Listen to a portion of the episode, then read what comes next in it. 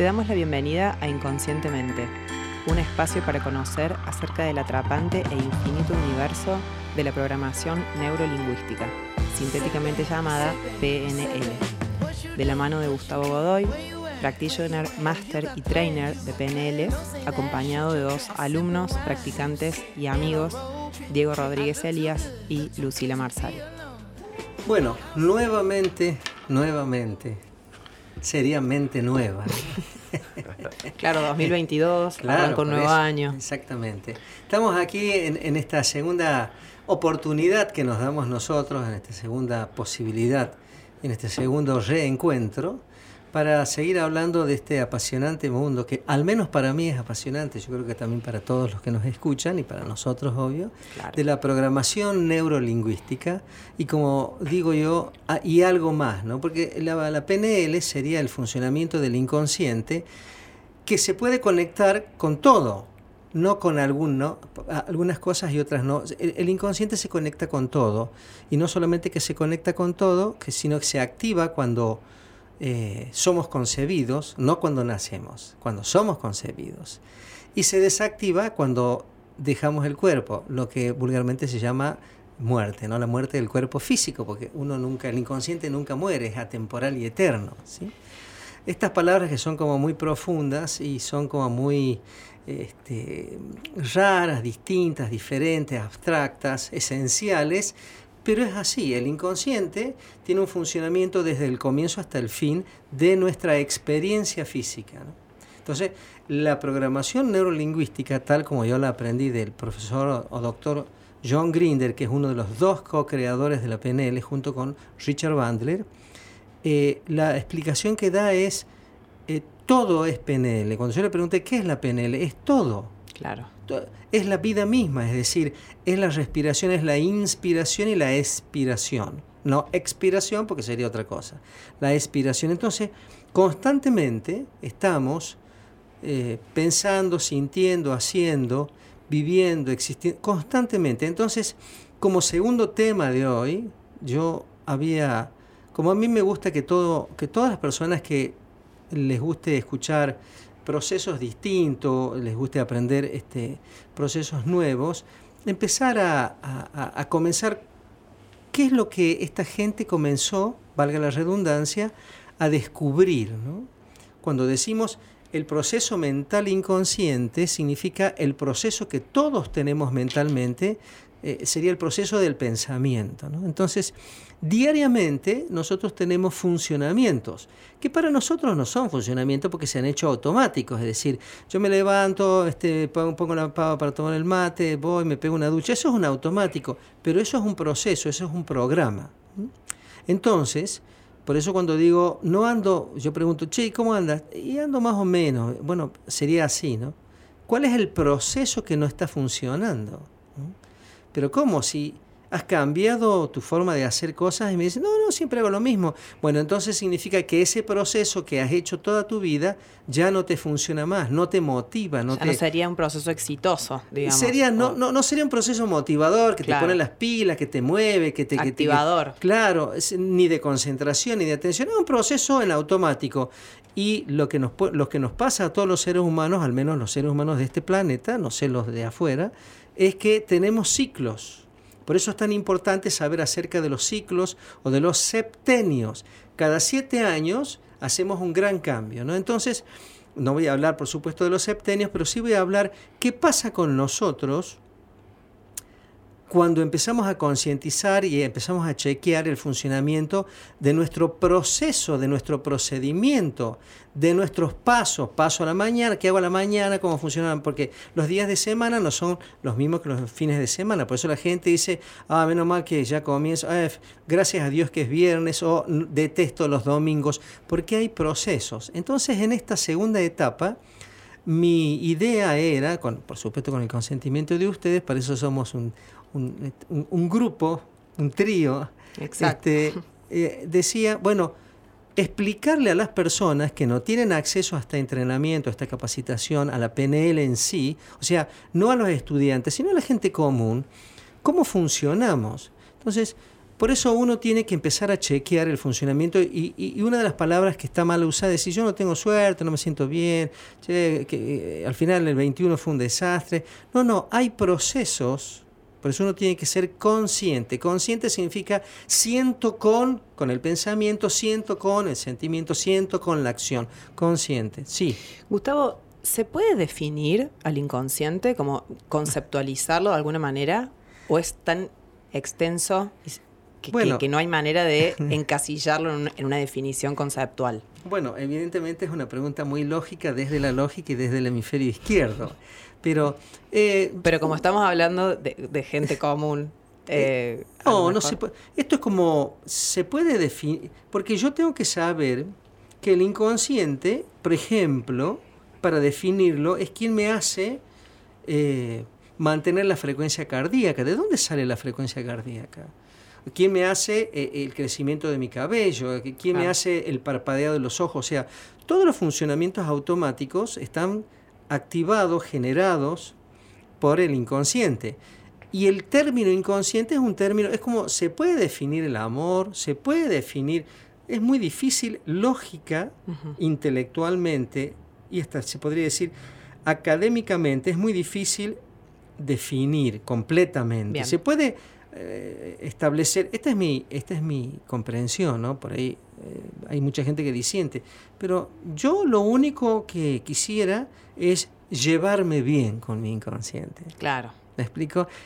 La finalidad del ser humano, a mí me parece, yo creo que la finalidad es yo llevarme, por eso, ¿qué, no es que voy a hacer con mi mujer, con mi pareja, con mi hijo, con mi estudio, con el campo que tengo, con la casa, con mi empleo. ¿Qué voy a hacer conmigo? Es el punto. Para que el inconsciente nos lleve bien. ¿no? Claro, porque yo tengo que estar muy bien conmigo. Pues si yo quiero quedar bien con doña Rosa, don Pepe, eh, amigos, no, yo tengo que estar bien conmigo y de, de allí, desde allí, comenzar un proceso de autogestión o autogestivo, dicen ahora, es un término que se usa mucho, para estar, eh, digamos, unificado. Por eso eh, cuando yo comprendo, cuando yo siento, cuando yo me doy cuenta del funcionamiento inconsciente que tengo en muchas actividades, yo digo, lo primero que tengo que chequear es la congruencia, ¿no? Es decir, bueno, yo soy consciente ahora de que voy a tomar el agua, ¿sí? Y tomo agua. Eh, y chequeo la congruencia. Siento que tengo que tomar agua, pienso que tengo que tomar agua y tomo agua. Por eso la primera etapa de cualquier entrenamiento hablemos mental, emocional, incluso intelectual, obviamente. Si yo quiero estudiar medicina, me tiene que, tengo que pensar que quiero estudiar medicina, tengo que sentir y tengo que estudiar medicina. Eso me pasó los primeros tres años y en cuarto año no quería saber más nada de medicina porque no era tan profunda mi amor a la medicina alopática. ¿no? Y bueno, y dejé, por supuesto. Entonces, el, el punto, el inconsciente sería como yo con mucho respeto digo, es la inteligencia superior. Algunos le podrían decir el, el yo superior, otros le pueden, decir, se van a molestar los taoístas, pero el Tao, otros se podría decir como la divinidad. Yo le llamo una inteligencia, para tener una terminología más técnica. ¿no? Hay una, inteligencia atemporal, porque es atemporal, porque estaba antes de nacer, y eso es muy abstracto, si algún día quieren les explico, estaba antes de nacer está durante todo el proceso de encarnación y después que dejamos el cuerpo carnal, porque lo dejamos, pues se cumplió el ciclo, se cumplió el programa, listo, lo dejamos y sigue el inconsciente. Entonces, un proceso atemporal y hasta me permitiría, me pueden criticar los que me están escuchando, los que nos van a escuchar, hasta me permitiría decir que el inconsciente, el inconsciente es un proceso extramundano, no, no pertenece al mundo de la tercera dimensión, pertenece al mundo atemporal, que ya sería cuarta, quinta, etcétera, etcétera. Por eso, lo primero que hay que hacer es chequear, eh, a lo mejor el término no es tan exacto, pero vigilar, concientizar los programas que yo tengo, porque esos programas hacen de que yo viva de esta forma o de esta otra forma. Estos programas se registran a nivel consciente, ¿no? en el funcionamiento. claro, en el, funcionamiento del ser humano. Si yo me levanto y tomo mate y el médico me dice, Godoy, no tome más mate porque le va, eh, le va a producir gastritis, el programa no tiene que ver con la lógica. Es decir, puede venir aquí con todo respeto, digo, Jesucristo, y decirme, Godoy, no tome más mate, que si yo tengo el programa para tomar mate, por eso el, el cambiar procesos adictivos, sea de tomar mate, de fumar, de lo que sea, a través de la voluntad es muy Cuesta tanto. Porque se hace a través de la parte racional y el inconsciente no está allí, el inconsciente está en la parte ilógica, digamos. Exacto. Entonces yo tengo que chequear qué programa tengo. Y en base a eso cambiar o no, porque por ahí puedo no cambiar. Me gusta tener acidez y me gusta tener gastritis y me gusta tomar mate. Hay una frase popularmente usada que es, me traicionó el inconsciente. me sorprendiste, me sorprendiste. A ver, la verdad que no comúnmente me refiero comúnmente porque, porque, cuando decimos algo que creemos que no queríamos decir y se lo atribuimos a que, bueno, me traicionó el inconsciente. Sería... Salió lo que yo no quería que saliera, porque inevitablemente mm. fluye, brota. Eh, generalmente el inconsciente siempre es manipulado por él la parte racional, ¿no? Entonces, si yo no puedo, este, no, no, no la tolero a mi vecina del frente, en el caso que tengo una vecina al frente, no la tolero y yo le digo, ¿cómo le va? ¿Cómo está? ¿Cómo anda? ¿Qué, qué calor? ¿No? Que si yo hago eso, bueno, la parte racional, la parte del hemisferio izquierdo, la parte lógica, está manejando eso. Ahora, ¿qué pasa si yo estoy bajo el efecto del alcohol? Sale mi vecina, pero andate a la recontra, porque claro. me sale, me traiciona alguien que te estoy eh, respondiendo tu ejemplo, tu Hablo de una frase popularmente usada. Claro, porque el inconsciente suele ser bloqueado, interferido, obstruido, evitado por el consciente. Para mantener las buenas formas, las relaciones. Entre comillas, para ser políticamente y protocolarmente correcto, como suelo decir yo. Y para perder la congruencia. Claro, pero, pero no está bueno. ¿Por qué? Porque si nosotros nos manejamos con un proceso congruente, siempre voy a estar bien. Eso llamaba sincronismo, le decía Jung, ¿no? Eh, y eh, el budismo dice, para que una, Siddhartha Gautama, el Buda solía decir que para una persona que esté estar feliz tiene que tener nobles pensamientos, nobles sentimientos y nobles acciones. Pero siempre es lo mismo, ¿no? Claro. Y si seguimos investigando, podemos decir que en el nombre del Padre, del Hijo y del Espíritu Santo también es lo mismo, es, la congruencia. es la congruencia. Yo tengo que tener el pensamiento, el sentimiento y la acción, tengo que estar unificado. Entonces ya no me traiciona ningún inconsciente. Lo que pasa es que la mentira tiene patas cortas, porque la mentira es de la razón, no es del inconsciente.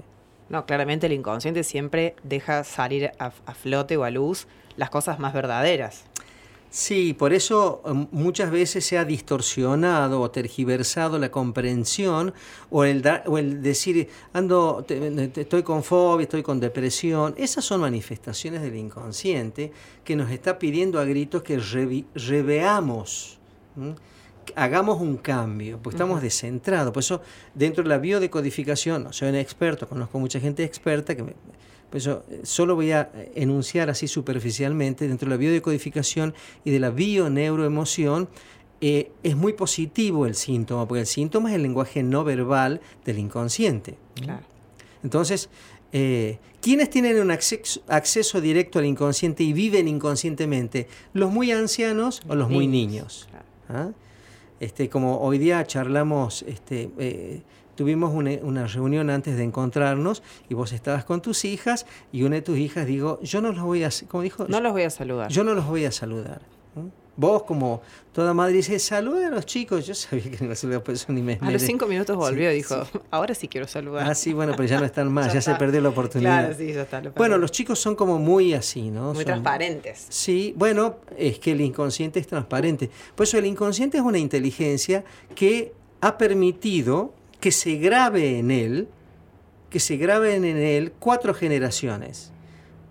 Esto es bastante abstracto, ¿no? Es decir, yo tengo programas de mi tatarabuelo, de mi bisabuelo, de mi abuelo y de, mi, de mis padres, ¿no? Casi digo de mi querido y amado padre, pero no, no, no quiero tener ninguna tendencia porque también tengo una madre. Entonces, ¿quiénes funcionan a través nuestro?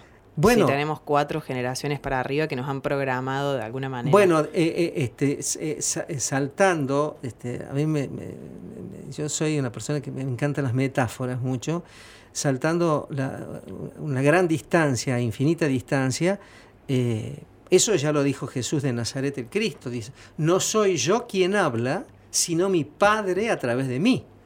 Bueno, esto es exactamente lo mismo.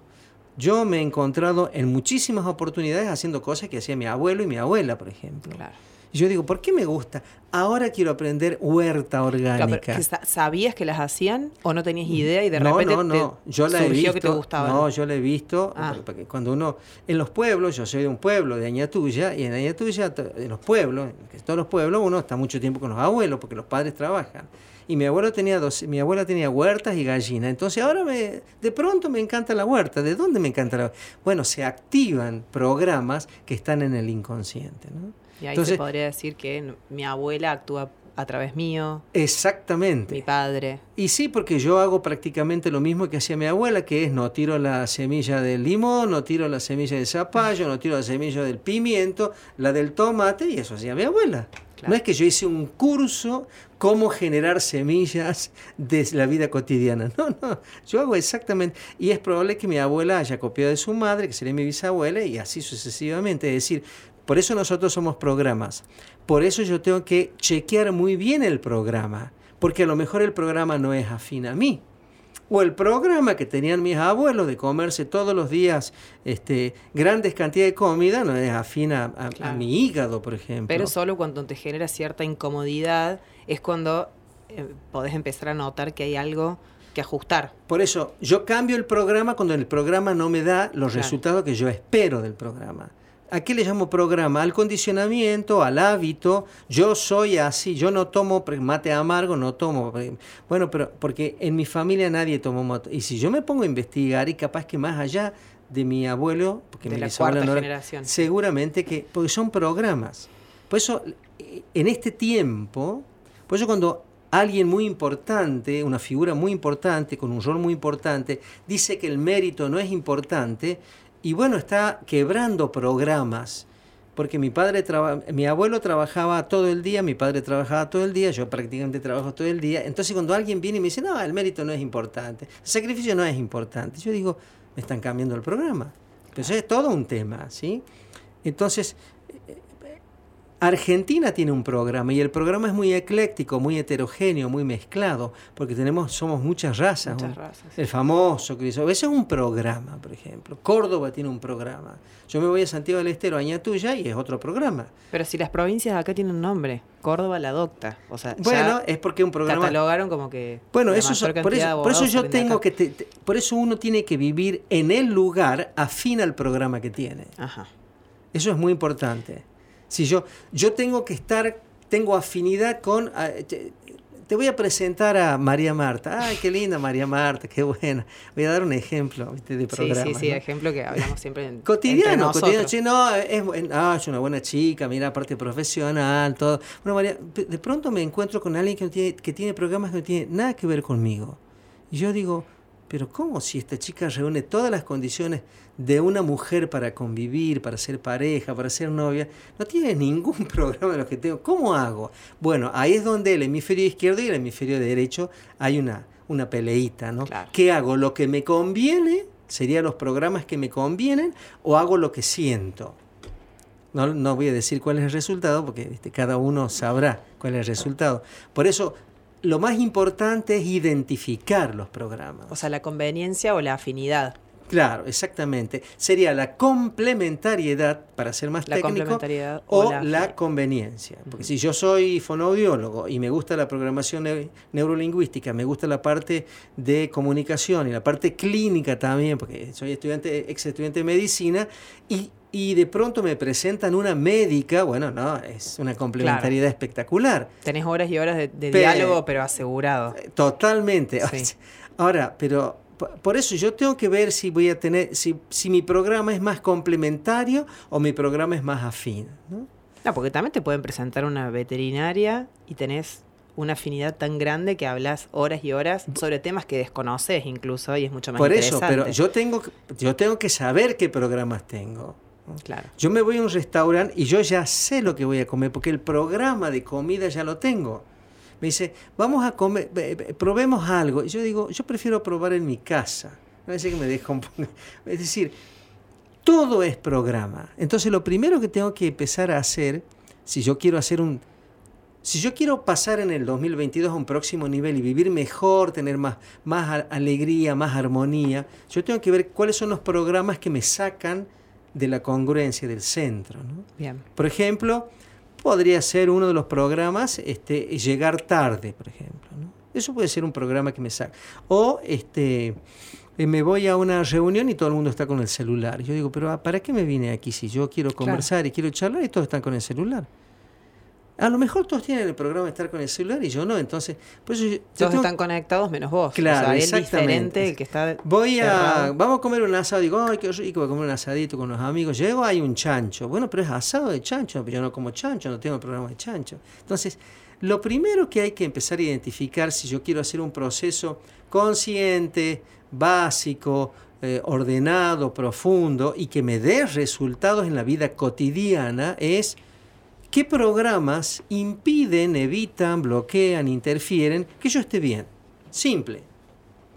Y registrar eso. Porque si yo tengo casa, tengo pareja, tengo hijos, tengo salud, tengo un poder adquisitivo tranquilo, tengo un trabajo que me gusta, ¿por qué estoy mal? Porque estoy depresivo, angustiado, estresado, embolado, irascible, negativo. Ahí podríamos ver, digamos, cómo funciona el inconsciente de manera cotidiana o sea, cotidianamente, qué es lo que nos empieza a hacer ruido. Por eso yo tengo de, buscar la congruencia, ¿no? El cambio, porque la gente dice, che, tendría que cambiar. ¿Cuándo va a cambiar? Sigue con lo mismo. El cambio viene por dentro de la PNL, ¿no? O sea, dentro de otras áreas. ¿Cómo, cómo, puede, ¿Cómo puedo hacer para que cambie mi hermana, por ejemplo? Bueno, el cambio viene por la necesidad. Si yo sé que si le digo a mi hermana que tome aloe vera en ayunas, y me dice, pero ¿por qué no te vas un poco a... ¿Por qué tan una cosa tan asquerosa? Pero como no tiene ninguna necesidad, el hígado de ella no tiene necesidad, entonces no va a tomar. Ahora, si el hígado de ella tiene necesidad, por eso el primer, el primer programa para cambiar es la necesidad. Por eso yo digo, che, tengo mucho interés, me dice la otra vez, me llama alguien, que no recuerdo, tengo mucho interés de que la voz la atiendas a mi madre porque está muy, se angustia, está muy depresiva, aparte está sola.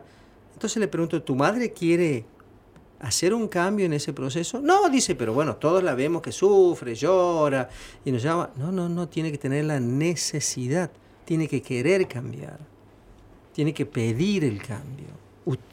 ustedes como hijos tienen que asistirla, por supuesto estoy hablando de mí, no de ustedes. Ustedes tienen que estar siempre, pero ella me, ella me, lo mismo que el adolescente, quiero llevarlo a mi hijo porque es un moquerito, anda haciendo cosas, anda haciendo cosas, lo encontré en dos o tres macanas, después anda viendo porno, este, en, en, la, cosas que cotidianas, que ocurren. Entonces yo le digo, ¿cuántos años tiene? Tiene 15 años. ¿Y él quiere venir? No, no, no, no. Me dice, deja de joder, no tengo acá. No, no lo traigo porque no. Yo no puedo. O sea, no se trabaja, no se cambia el programa, no se hace un, un, perfeccionamiento inconsciente, un reordenamiento, no perfeccionamiento inconsciente, si no está la necesidad y si la persona no quiere. ¿no? Pues uno tiene que respetar cómo es la gente. Y la aceptación, ¿no? De que hay algo que bueno, es necesario y acepto que tengo que cambiar algo para que para lograr esa congruencia. Lo que pasa es que para cambiar tengo que siempre para cambiar tengo que tener la necesidad y la necesidad es personal porque a lo mejor yo me relaciono con vos y vos me dices Gustavo que siempre llegas 15, 20 minutos tarde pero yo estoy a mil por hora y, la verdad es que yo no yo te no te voy a decir nada pero digo si yo estoy bien así que no es nada 10, 15 minutos en mi vida pero en tu vida a lo mejor es un montón es muchísimo entonces por eso los cambios vienen con la necesidad. Y yo tengo que hacer una observación de mi funcionamiento. Pues si yo no tengo la necesidad de dejar de tomar este alcohol o dejar de fumar, si no tengo la necesidad, no voy a dejar por más que todo el mundo desde el médico hasta mi hijo me dice, eh, cortala con el cortala con el cigarro, es todo olor a cigarro esta casa. Si yo no tengo la necesidad, no lo voy a poder dejar de hacer. Y podés vivirlo hasta como una imposición de la afuera. O sea, tengo que hacer tal cosa porque me están diciendo que lo que hago es nocivo, por ejemplo, para mi salud. Pero eh, yo he tenido pacientes que me he hecho godoy de algo hay que morir. Yo tenía un paciente que se fumaba tres atados de parisien por día. Tres atados. Yo no fumo, nunca fumé, no me gusta fumar, pero bueno Y le digo, ¿y usted cuando usted fuma, cómo se siente? Me decía él, excelente, espectacular, me decía. Y yo digo, bueno, pero si yo le saco el cigarro, él, deja, él va a dejar de sentirse espectacular y excelente. ¿Cómo es esto? Entonces le digo, bueno, pero, bueno, pero mi familia no me aguanta más, pero yo estoy bien conmigo. Entonces, ahí viene todo un conflicto que es muy personal, que, es muy individual, donde uno dice, bueno, ¿qué hago? Entonces, si a mí no me piden, yo no doy. Estamos hablando de gente adulta. Si yo veo un anciano, un niño que no puede cruzar la calle y dice, ah, no me pidió para cruzar la calle, no lo ayudo. No, tampoco la. No, pero estamos. No, los extremos. No, no, no, por supuesto. Pero he tenido un paciente que me decía, Godoy, de algo hay que morir. Y nunca dejó de fumar y se murió, por supuesto, se murió de un paro cardíaco, este, por, tenía problemas en el pulmón, tenía cáncer de pulmón y seguía fumando como si estaba. Si total, después de esta vida no hay otra, decía. El tema es qué creencia tengo yo para cambiar también. Pues yo tengo creencia, yo soy así, todos los Godoy somos así. Entonces, bueno, ¿cómo hago para...? No se puede cambiar. Yo soy grito, ¿no? ¿Podrías bajar el volumen de tu voz? No, yo soy así, yo hablo así. ¿Cómo hago para cambiar eso? Este es mi carácter, este es mi tono de voz. Vos me conociste así, ¿por qué ahora? Entonces, siempre tiene que haber la necesidad de, como decía alguien, de mejorar. Che, hay que mejorar. Bueno, pero no sé si mi mejoramiento es para vos también. Por eso este, siempre digo que en estas charlas a medida que nos vayamos haciendo conocidos, espero, manden preguntas, ¿no? Porque hay mucho aquí para preguntar. No, sé qué opina usted, Rodríguez. Bueno, podríamos eh, dejar una pregunta para que la gente nos escriba este, a nuestro mail, correo electrónico. Nos pueden decir qué nos gustaría lograr que todavía no logramos, ¿no? Mm. Esa puede ser este, una de las preguntas que nos pueden hacer. Les digo el mail inconscientemente pnl.gmail.com. Lucila, nos equivocamos el podcast pasado. En realidad, bueno, no, pudimos, no tuvimos éxito creando esa casilla, así que sí, es la que acabas de repetir vos. Así que la del capítulo anterior no la tengan en cuenta y por favor tengan en cuenta esta dirección de correo electrónico. La repetimos es inconscientemente pnl.gmail.com. ¿Te parece esa pregunta? Me parece muy bien, me parecen muchas preguntas. Sería fantástica, sí, por favor. Claro, podemos, podemos decir algunas más, no tengo problema. Yo siempre digo, para al final, cuando doy algunos cursos y charlas, siempre digo, al final, ¿para qué me formé tanto? Me formé aquí, afuera, años de estudio, muchísimos años, más de 30 años de estudio y de entrenamiento y de práctica, y no me hacen preguntas. Digo, ¿cómo puede ser? Bueno, también vos decías que un poco la, evolución está relacionada con la necesidad. Sí. Este, también podemos preguntarnos qué necesidad tenemos de cambiar o qué queremos cambiar, pero realmente que tengamos la necesidad de cambiarlo, realmente. Una de las, uno de los aprendizajes que estoy teniendo últimamente es este, convivir con un adolescente o un preadolescente. Es, es uno de los, yo diría, mi mejor maestro hoy mi gran maestro, mi hijo de 12 años, ahora tiene 13.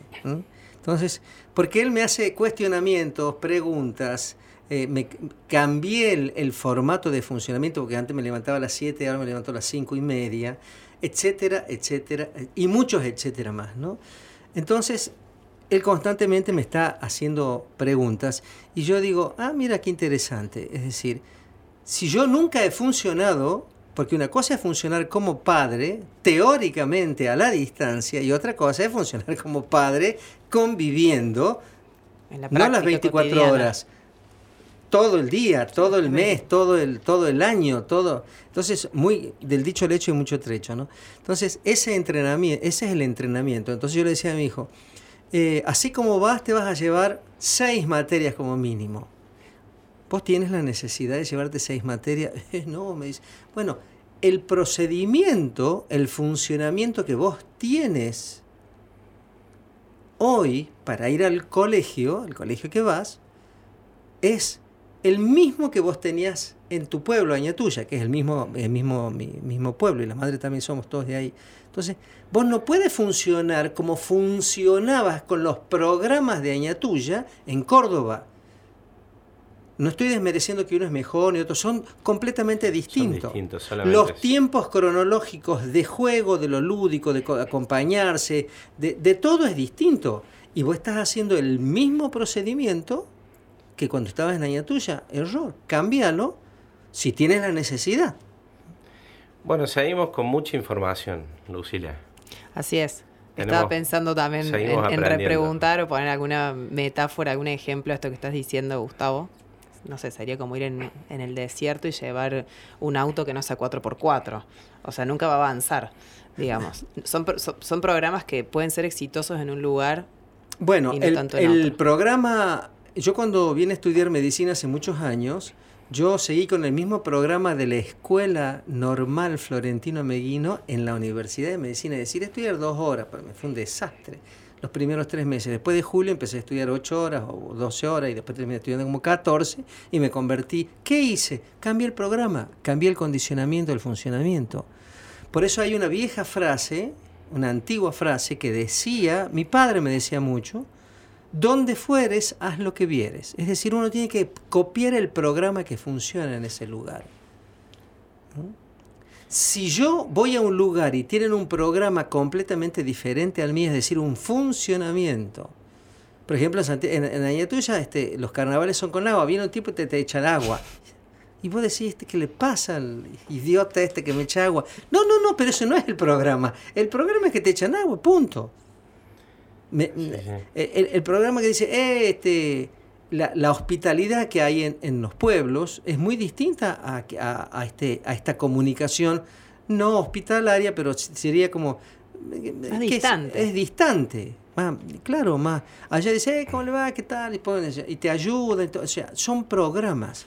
Por eso lo primero que tengo que identificar, lo primero que tengo que darme cuenta, porque tampoco lo... Recién este, te escuché decir, Diego, una palabra que por ello no estoy de acuerdo, que es, bueno, después de los muy buenos consejos que dio Gustavo, no son consejos, los consejos no sirven para nada eh, desde la PNL, por supuesto que sirve el consejo, pero no produce cambio, no me, no me va al programa en el inconsciente y me lo cambia, me lo molesta, me lo activa, me lo eh, interfiere, pero no lo cambia.